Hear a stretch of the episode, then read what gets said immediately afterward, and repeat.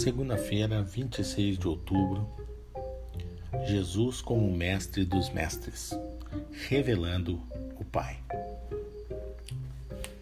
Uma das grandes missões de Jesus, quando aceitou o desafio de vir a esse mundo e dar a vida para nos salvar, ser o nosso substituto para a justificação do pecado, para a remissão dos nossos pecados, era revelar ao mundo o caráter de Deus. Nesse sentido, o texto, a introdução do livro de João, apóstolo João, é extremamente significante. É um texto maravilhoso. No primeiro verso, João diz: No princípio era o Verbo, e o Verbo estava com Deus, e o Verbo era Deus. Esta palavra verbo, escolhida por João, foi especialmente escolhida, porque ela significava palavra para o grego. E nesse sentido, os gregos entendiam que não estava simplesmente falando a respeito daquilo que era dito, mas havia aí um elemento interessante. O grego ele não utilizava isso somente para palavras proferidas. Ele utilizava isto também para aquela palavra que ainda não havia sido dita. Estava então se referindo à razão. Poderíamos dizer que no princípio era a razão, a razão estava com Deus e a razão era Deus. E a razão no grego seria logos. No verso 2, então, ele estava no princípio com Deus. O Verbo, ou a palavra, a razão. E todas as coisas foram feitas por ele, e sem ele, nada do que foi feito se fez. Nele estava a vida, e a vida era a luz dos homens. E a luz resplandece nas trevas, e as trevas não a compreenderam. É interessante porque Deus e Jesus estavam unidos na criação. Lá no capítulo 1, no verso 1 do livro de Gênesis, diz ali que no princípio criou Deus os céus e a terra. E este Deus indicado lá neste verso toma como a palavra original do hebraico Elohim, que é uma palavra plural. E portanto, nós podemos compreender que Jesus estava participando ativamente de toda a criação. Ainda nos diz que Jesus é a luz dos homens e que, como o Verbo que veio ao mundo, ele ilumina a todo o homem. A luz verdadeira, no verso 9, que ilumina todo o homem que vem ao mundo. Jesus estava no mundo e o mundo foi feito por ele, e o mundo não o conheceu.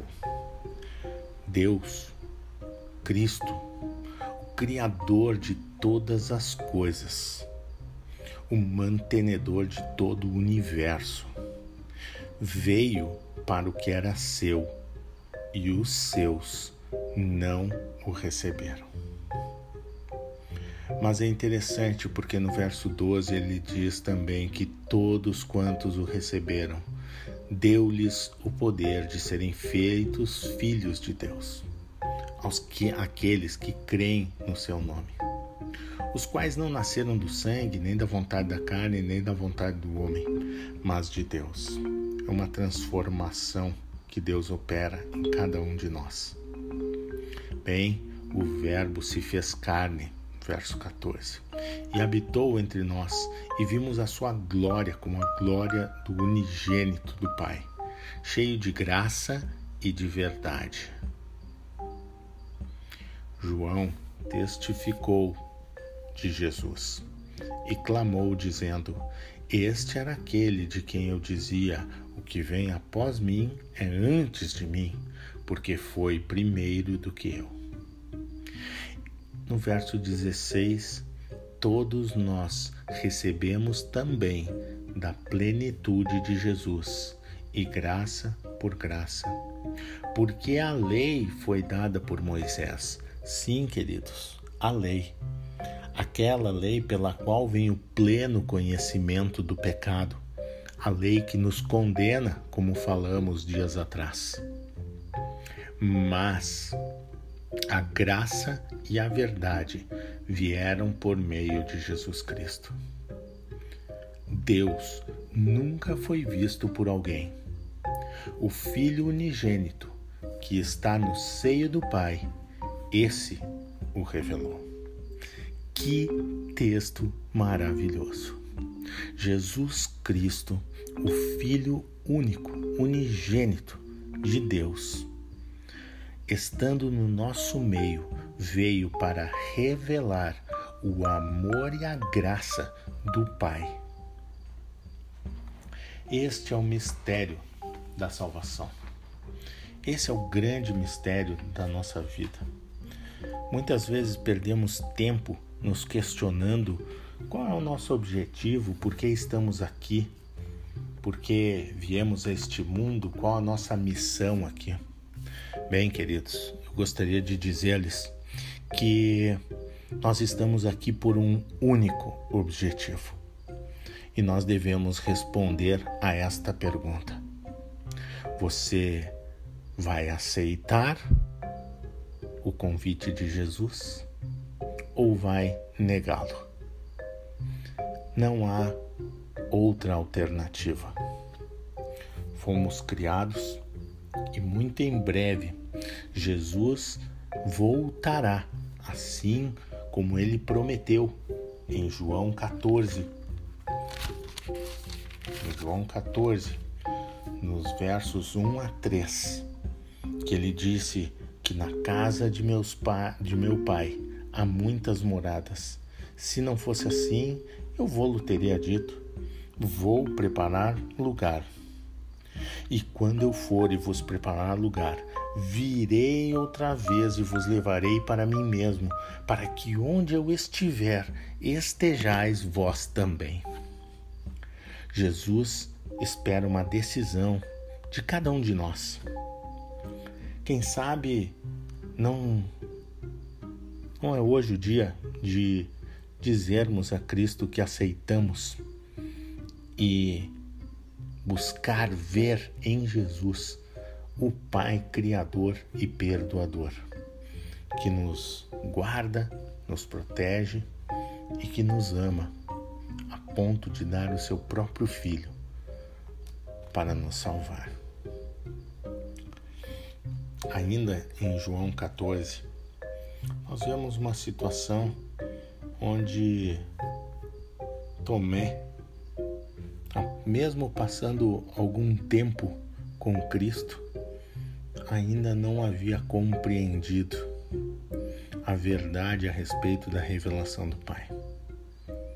Bem, Talvez a gente não deva criticar Tomé, mas talvez Tomé nos sirva de exemplo para nós pensarmos como é que tem sido o nosso relacionamento com Cristo. Porque, afinal de contas, há quanto tempo nos dizemos cristãos? Há quanto tempo, quem sabe, tomamos a decisão de estar andando nos caminhos de Deus? é uma reflexão, um convite à reflexão. Que Deus nos auxilie a não sermos como Tomé, mas sim aceitarmos e enxergarmos em Jesus a imagem e semelhança do Deus Todo-Poderoso, Criador, Doador e Salvador. Querido Deus, nos ajuda, Senhor. Toma-nos nas tuas mãos nesta nova semana te pedimos em nome de Jesus. Amém.